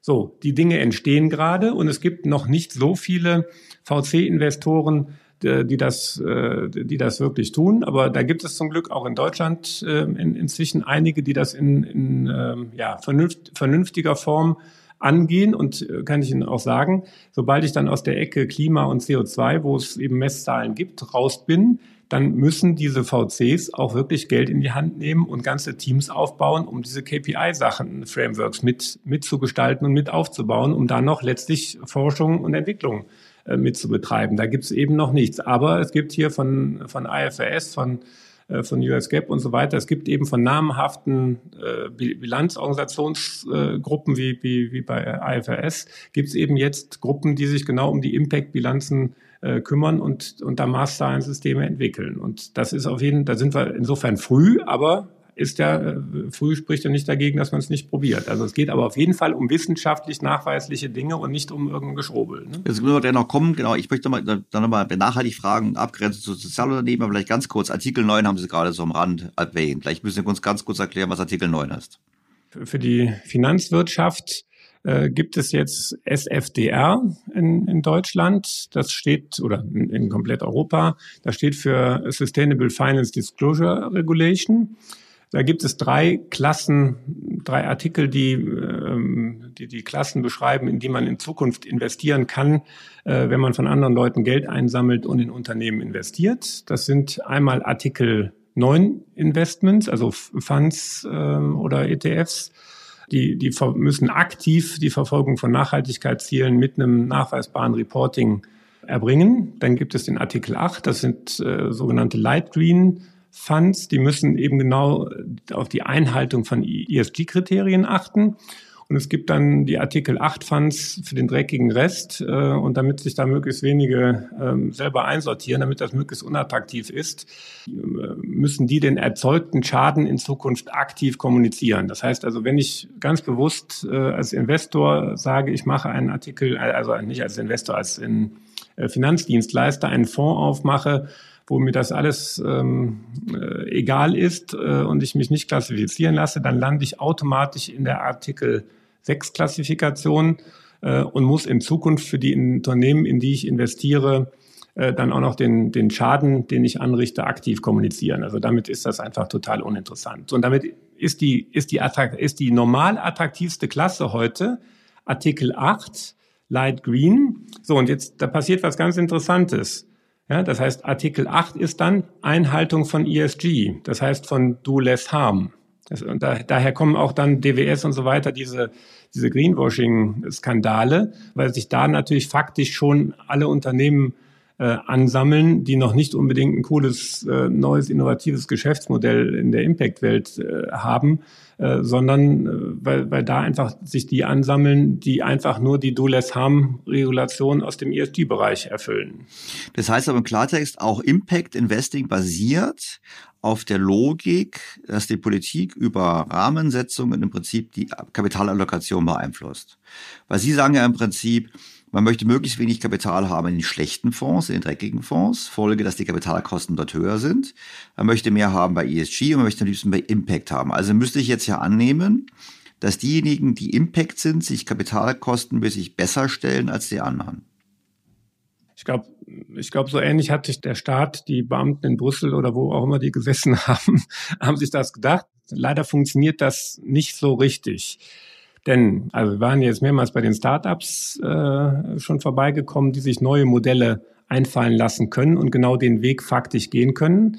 Jetzt müssen wir aber mal überlegen, was ist denn mit Bestandsunternehmen? Es gibt einfach per Logik relativ wenig Bestandsunternehmen, die sich in Artikel 9 eingruppieren lassen. Also die deutsche Automobilindustrie eine Firma SAP, RWE, alle ESG-konform, können wir gleich auch noch mal ein bisschen beleuchten. Aber mit Impact und Artikel 9 hat das relativ wenig zu tun. Die landen also dann irgendwie eigentlich in dem, ähm, in dem Achterbereich. Und wenn man dann einfach mal die Kapitalallokationsmenge betrachtet, dann gibt es einfach nicht genügend Bestandsunternehmen, die gelistet sind, in die ich dann faktisch als Fonds, als Public Fonds investieren kann. Das heißt, es ist sehr, sehr schwierig, Stand heute, überhaupt bei Bestandsunternehmen Artikel 9 Unternehmen zu finden. Und das ist auch so ein Ding, warum äh, dann kreative Menschen hinter den Schreibtischen vielleicht äh, eine Zeit lang versucht waren, die dann mal nach Artikel 9 zu klassifizieren und das dann doch mal irgendwann explodiert ist. Aber ganz klar, eigentlich geht es so richtig nur mit Startups und es gibt überhaupt nicht genügend Bestandsartikel 9 Unternehmen. Das ist, das ist sicherlich ein, ein äh, Problem, ähm, der, was nicht so richtig, was offensichtlich nicht so richtig bedacht worden ist. Da muss ich dazu sagen, es muss ja für mich einhaken, aber ich höre dazu und denke mir so, hm, also wäre es nicht sowieso trotzdem richtig, dass 90 Prozent der Firmen do no harm sind und vielleicht zehn Prozent do good. Also ich meine, ich habe gerade mal so zu überlegen, wie kann ich mal was, was wäre denn ein Impact-Unternehmen, was, was börsennotiert wäre? Also ich, ich erfinde mal, nehmen wir mal an, Sie haben eine Unternehmung, welches äh, Nachhilfe anbietet. Also Nachhilfe, da ja. gibt es ja auch in den USA so Firmen, die dann auch Arbeit mit staatlichen Nachhilfegutscheinen, die dann die annehmen und so weiter. Da hätte ich mir das vorstellen können, wenn ich eine Firma auf, das aufbaue, in die Richtung. dann ja. würde ich doch sagen, dass es so, aber jetzt ist natürlich so, trotzdem gibt es Autohersteller, Flugzeughersteller, ähm, Getränkehersteller, äh, you name it, äh, Stahlkonzerne und so weiter. Und die sind ja deshalb ja nicht, äh, nicht schlecht, weil die machen unser Leben ja alle besser im Schnitt, vor allem wenn sie dann auch noch dazu beitragen oder wenn sie sich Mühe geben, die die ähm, externen Kosten zu begrenzen oder noch runterzubringen durch neue Technologien. Also insofern habe ich gesagt, naja, Impact ist ja per Definition, vor allem wenn es der nächste Schritt ja dann Social-Unternehmertum gibt, wo ja im Prinzip die Gewinnerzielungsabsicht nicht mehr im Vordergrund steht, dann muss es per Definition ein kleiner Markt sein. Genau, und den wollen wir ja vergrößern. Ich glaube, das ist ja die klare Idee von SFDR, dass wir den, den Impact-Bereich immer weiter, äh, von der Tendenz her immer weiter ausweiten wollen. Ne? Aber ich glaube, wie lange das auch immer dauert. In der, in der Zwischenzeit können wir ganz klar sagen, dass ESG den Bestandsunternehmen tatsächlich Innovationskraft entzieht und das ist mit Sicherheit nicht gut für unsere Wirtschaft. Okay, also jetzt haben wir verstanden, wir haben drei Kategorien. Vielleicht ganz kurz noch ein Kommentar zur ersten Kategorie, zu den Schmutzigen, wo Sie gesagt haben, wer ein Fonds, der sowas auflegt, der muss dann rapportieren, dass er, was er für einen Schaden anrichtet. Dann würde ich einfach davon ausgehen, diese Geschäfte verschwinden nicht, sondern sie landen in privaten Händen bei Leuten, die es nicht rapportieren müssen. Genau, und die Frage ist, wie weit das geht. Ähm, die, die SFDR-Logik äh, bezieht sich nicht nur auf Public äh, sondern auch Private Equity Welt. Äh, das heißt, die, die, der Rahmen ist da schon relativ weit gesteckt. Das muss man sich auf jeden Fall mal angucken. Und da gibt es eben genau mehrere Logiken. Also es wäre ja auch, also was nach heutiger Logik überhaupt nicht geht. Ich kaufe ganz bewusst ähm, als, als äh, Kapital, äh, als, als äh, Sammelstelle, als Fonds, äh, also als Private Equity Gesellschaft Unternehmen auf, die Artikel 6 oder Artikel 8 sind und stelle ihnen Kapital zur Verfügung, um sie in Richtung Artikel 9 zu bringen. Selbst das ist heute faktisch nicht möglich mit den Regulatorien. Da, da kann ich keinen äh, Artikel 9 Fonds draus machen, sondern da werden, da werden mir als Investor immer mehr Daumenschrauben angesetzt auf diesem Transformationsweg, der sicherlich äh, eher vier, fünf, sechs Jahre für ein Unternehmen dauert als ein, als ein halbes Jahr. Okay, also die Politik erschwert sozusagen auch noch den Wandel von Unternehmen, indem es ihnen den Zugang zum Kapital erschwert. Das ist so und das ist, also ich glaube, da, da frage ich mich, ob das wirklich, also erstmal ist es ja gewollt, das, was Sie eben ganz zum, zum Eingang des Gesprächs angesprochen haben, dass wir mit ESG den Unternehmen, die sich nicht konform verhalten, äh, den Zugang zu Kapital äh, erschweren, das heißt äh, höhere Zinsen in Kauf nehmen, äh, Rating, schlechteres Rating in Kauf nehmen und so weiter. Und das heißt ja im Klartext, dass man diesen Unternehmen, äh, diesen Bestandsunternehmen auch aus sich heraus Innovationskraft äh, nimmt, weil sie sich nicht mehr wandeln können, ne? weil sie sich schwerer wandeln können, weil sie dafür benötigtes Kapital eben für mehr Geld aufnehmen müssen als andere Unternehmen. Und ich glaube, das ist, ein, ist auf jeden Fall äh, ein sehr großes Problem, äh, wenn wir uns überlegen, dass wir eigentlich damit die ganze Idee heißt, äh, gründet junge Unternehmen und, äh, und fünf Jahre oder acht Jahre, bis die groß geworden sind, hoffen wir mal, äh, dass alles Mögliche in der Wirtschaft weiterläuft.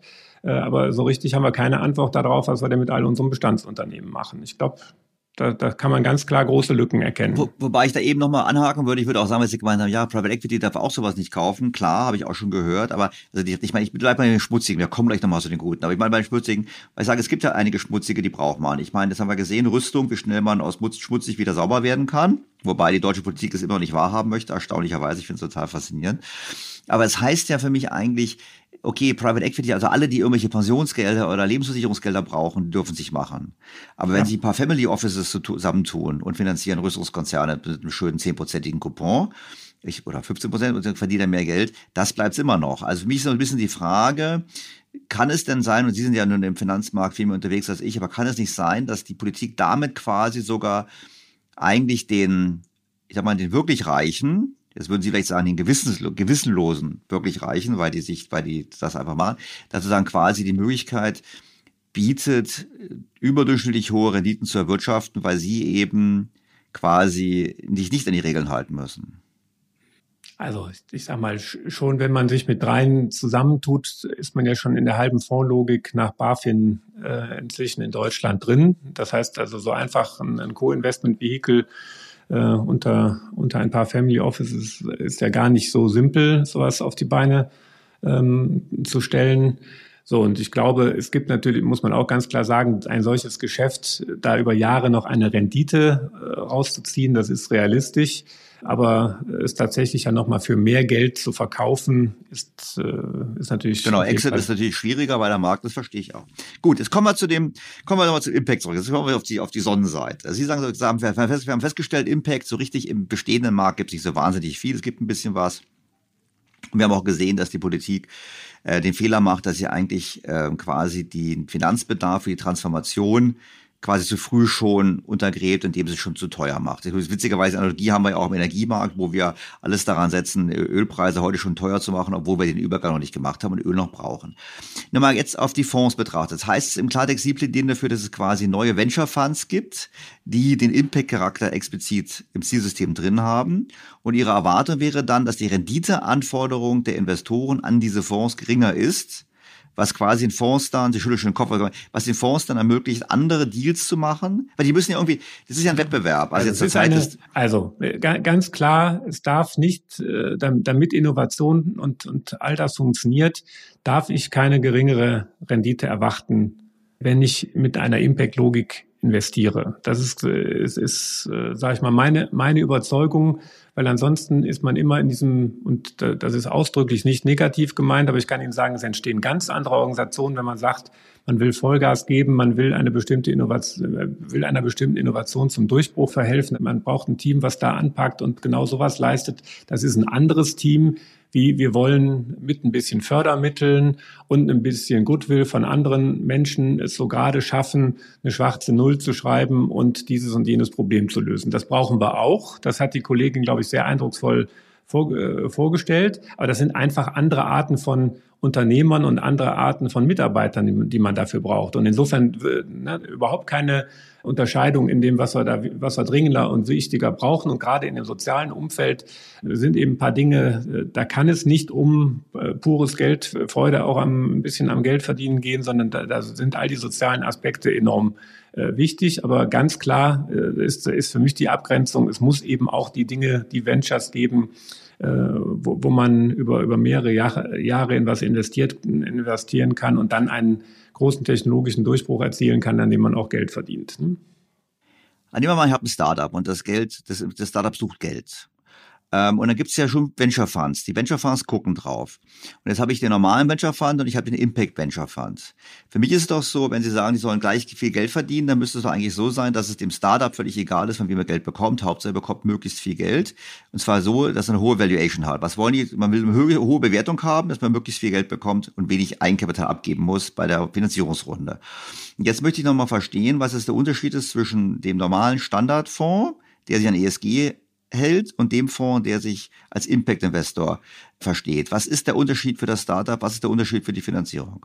Also ich erstmal, ich hoffe, dass inzwischen immer mehr Gründer tatsächlich auch begriffen haben, dass, dass es nicht mehr darum einfach nur geht, äh, irgendeinen Geldgräber aufzutreiben, der ihnen möglichst viel äh, Geld für möglichst wenig äh, Dilution gibt, sondern dass, dass eine ganze Menge von VCs heute ja deutlich mehr leisten können und das wirklich innerlich tun. Da sind eben genau die Funds, die ich kenne, die sich so mit dem Thema Impact beschäftigen, die können eben genau behilflich sein. Wie kann man das dann auch nachweisen? Wie kann man den Impact auch wirklich quantitativ und nicht nur irgendwie qualitativ darstellen? Und die klare Idee ist, dass wenn mir das gelingt, dass ich es auch noch auf der Impact-Ebene vernünftig dargestellt bekomme, dass ich in Zukunft dafür von einem, äh, von einem Käufer mal irgendwann in einem, in einem Exit-Fall auch tatsächlich mehr Geld bekomme. Weil was wird, was macht den Wert eines Unternehmens auf, ist immer auch in der, in der normalen Finanzlogik ein Zukunftswert, der da gehandelt wird.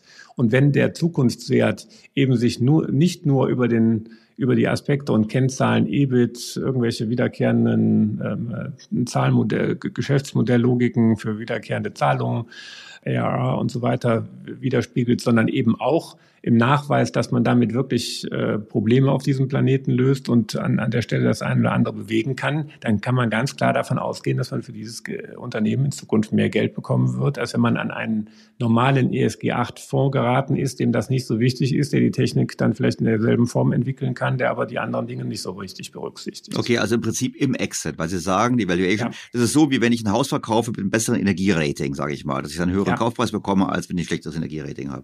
Wobei das sich ja auf, äh, auf die normale Börsenlogik, wo es eben heute keine ausreichende Anzahl von Beispielen gibt, aber ja dann hoffentlich in drei, vier, fünf Jahren schon, wenn es dann ein paar Exit gegeben äh, hat, dann sollte sich sowas ja auch dann noch im Zukunftswert in der Börse widerspiegeln, indem äh, Investoren bereit sind, für diese Unternehmen höhere Multiples zu bezahlen, Gewinnmultiples oder Impact Multiples zu bezahlen, als für ein Unternehmen, was das nicht mitbringt. Ne?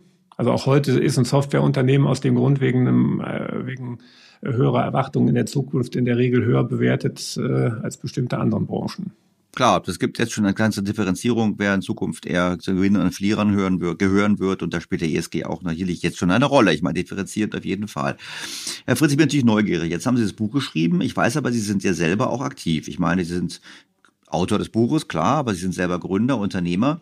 Können Sie mir ein Beispiel, können Sie ein Beispiel verraten, wo Sie selber Impact Investment gemacht haben oder ist das noch geheim? Also im VC-Bereich investieren wir in, in Seed, Pre-Seed-Bereich üblicherweise über, über Fonds, ähm, weil wir größere Ticket-Sizes normalerweise haben. Aber die kann ganz klar zwei Beispiele nennen, wo wir über, über Fonds erstmal beteiligt waren mittelbar und äh, uns dann noch, äh, dann noch unmittelbar beteiligt haben. Das ist einmal genau das eben schon angesprochene Unternehmen im Bereich Kernfusion, Marvel Fusion und ein äh, Batterie, Hoch, Batterie-Startup für Hochleistungszellen, die, die Custom Cells, wo wir davon ausgehen, dass sie eben genau mit einer kompletten Lieferkette in Deutschland, die all den Nachhaltigkeitsbedingungen schon im Produktionsprozess genügend dass man da eben wirklich einen Impact äh, darauf haben kann gegenüber Zellen, die dann vielleicht irgendwo in, in China nach anderen Umweltmaßgaben gefertigt werden. Das finde ich gut, das kann ich sofort nachvollziehen. Vor allem glaube ich auch in der Tat, wenn beides funktioniert, was ja bei Fusion, wenn man schauen, wie lange es noch dauert, dass man nur noch Geld verdienen kann. Davon bin ich fest überzeugt. Wenn wir jetzt so ein bisschen Re Revue kapitulieren lassen, unser Gespräch, dann haben wir Folgendes zu tun. Wir haben es zu tun mit dem Staat, mit der Politik, mit Brüssel, die was Gutes wollen. Die aber, das haben sie herausgearbeitet, eigentlich das nicht so gut erzählen. Ich meine, wir haben jetzt über ESG nicht im Detail gesprochen, wir wissen ja auch, dass ESG natürlich auch, je nachdem in welchem ESG-Ranking man ist, man verschiedene Positionen haben kann und Unternehmen da auftauchen, wo man denkt, so wie kann das eigentlich sein? Total Energy ist ein schönes Beispiel, die im ESG-Ranking, glaube ich, in ESG-Fonds enthalten war, wo man sagt, wieso ist ein Ölkonzern im ESG-Fonds? Aber, aber sorry, dass ich unterbreche, absolut nachvollziehbar. Du lässt haben. Warum sollen die nicht gut zu ihren Mitarbeitern sein? Äh, genderkonform operieren, äh, ne, all die Aspekte, die, die in ESG eben drin sind, die achten darauf, äh, was mit ihrem Schmutzwasser machen, die machen Mülltrennung, äh, du lässt haben. Also Ganz das genau. passt. Und das ist ein schönes Beispiel. Sie haben verschiedene Ziele dabei und sie Ja. müssen halt nicht alle erfüllen, sie müssen einige davon erfüllen und haben damit bereits eine Möglichkeit dabei. Was ja nicht so schlecht ist. Was ich natürlich gelernt habe an dem Gespräch ist zum einen, dass eben dieses Thema, es wird eigentlich erschwert, die Finanzierung für die Transformation zu einem ESG besser, einem besseren, besseren Bürger, sage ich mal, besseren Unternehmen. Das finde ich eigentlich einen sehr wichtigen Punkt. Ein anderer Aspekt, den ich nochmal fragen wollte, ist ein bisschen die Größenklassen von Unternehmen, weil ich habe mal gelesen, dass ja, dass ja durchaus, Sie haben so locker gesagt, ja, man muss dann Pläne machen und man muss Benchmarks haben, man muss Indikatoren machen. Da sitzt ja wieder jemand da, der muss die ganzen Sachen rapportieren, berichten. Das muss dahinter noch von Wirtschaftsprüfern geprüft werden, dass wirklich alles stimmt. Das ist ja die Frage eigentlich, ist es nicht hinterher so, dass wir so eine Bürokratie schaffen, die die Unternehmen wieder belastet? Die großen Unternehmen können sich das leisten, aber für die kleineren Unternehmen, gerade für Startups, ist das so eine Belastung, dass die eigentlich abhängt, abhält von dem, was sie nicht tun sollten, nämlich Geschäfte machen. Ge- Genau, ESG ist vor allen Dingen, ist glaube ich vor allen Dingen ein, ein, ein weiteres Büro, Bürokratiemonster, wo man ja mal ganz hart sagen muss, in, also ne, kann Ihnen vielleicht, ehe ich jetzt dieses harte Urteil fälle, äh, möchte ich dann vielleicht mal meinen, meinen eigenen Wandel, auf meinen eigenen Wandel an der Stelle vielleicht nochmal hindeuten.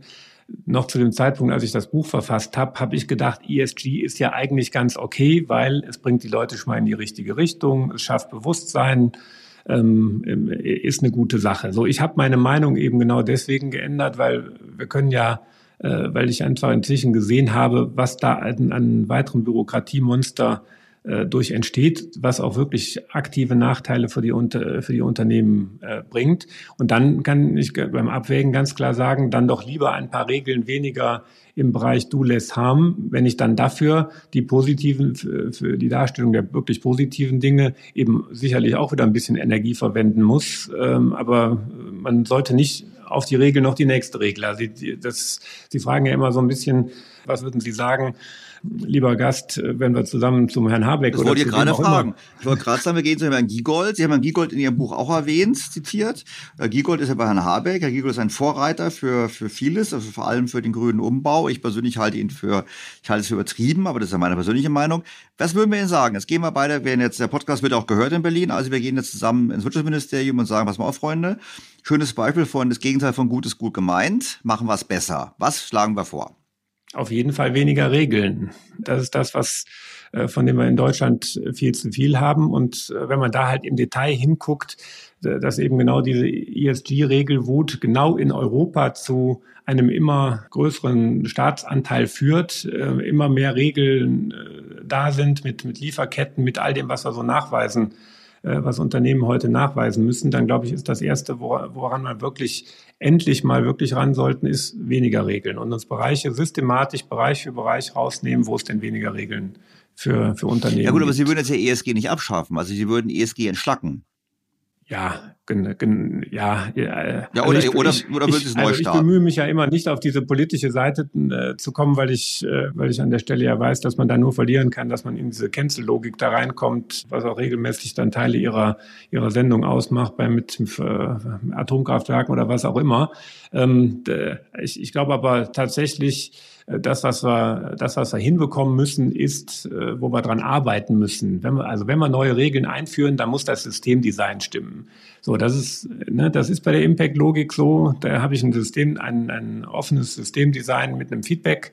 äh, Cycle. So, und wir können nicht Regeln, immer mehr Regeln einführen, wo wir wirklich keinerlei Feedback äh, in irgendeiner Form haben, die einfach immer nur weitere Gebote und Verbote sind. Ne? Das geht einfach völlig in die falsche Richtung. Wir haben angefangen, mit die Reform zu diskutieren von ESG.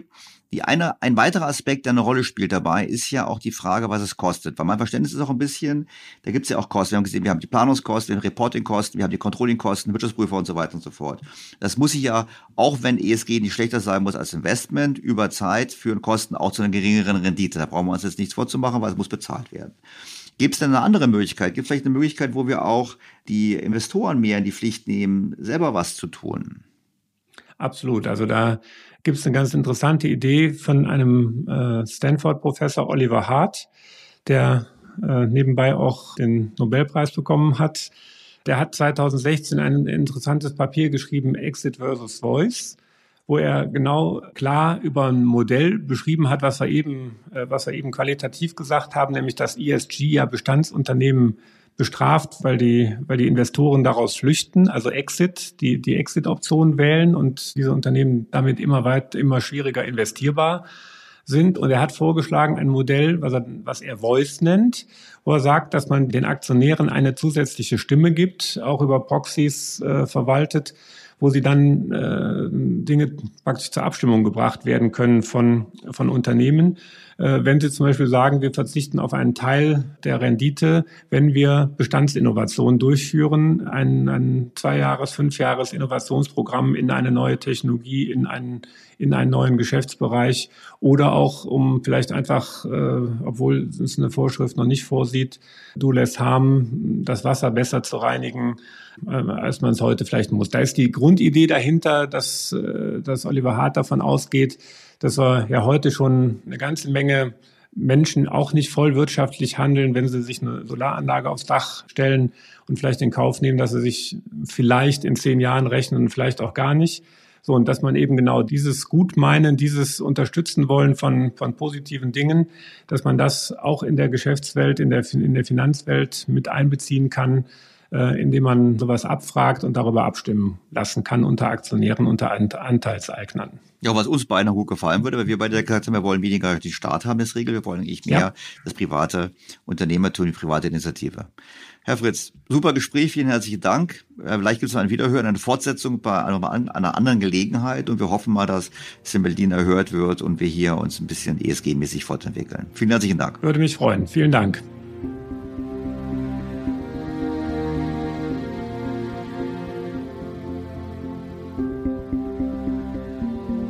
Soweit mein Gespräch mit Stefan Fritz. Ich finde, Herr Fritz hat klargemacht, in der Tat kann man mit der Geldanlage etwas bewegen. Nun werden nicht wir alle, so wie Herr Fritz, unser Geld investieren können. Wir bleiben darauf angewiesen, dass die Kapitalsammelstellen das Geld für uns entsprechend gut anlegen. Und da hat ESG ohne Zweifel eine Berechtigung. Was wir brauchen, ist eine bessere Standardisierung der Kriterien, weil sonst haben wir eben das Phänomen, dass Unternehmen unterschiedlich wegkommen.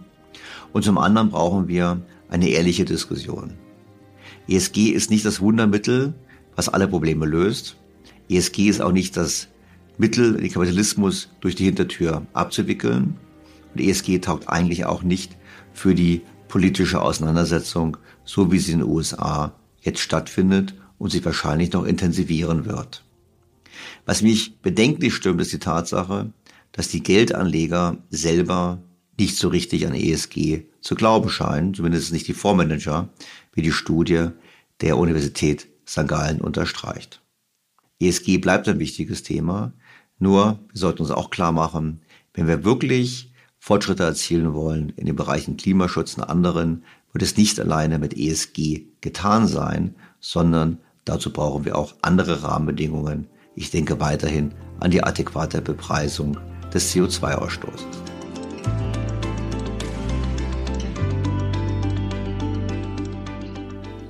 Bleibt mir, Ihnen an dieser Stelle sehr herzlich fürs Zuhören zu danken.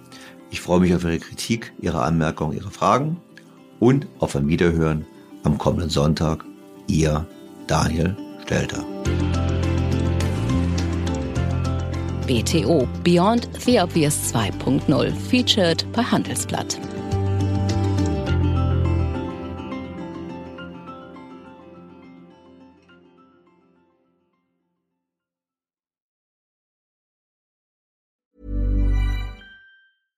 Was ist noch besser als ein guter Plan? Die Möglichkeit, ihn zu ändern. Mit integrierter KI bietet Workday kontinuierliche Innovationen, die Ihnen helfen, agil zu bleiben, egal was passiert. Workday, the finance and HR system for a changing world.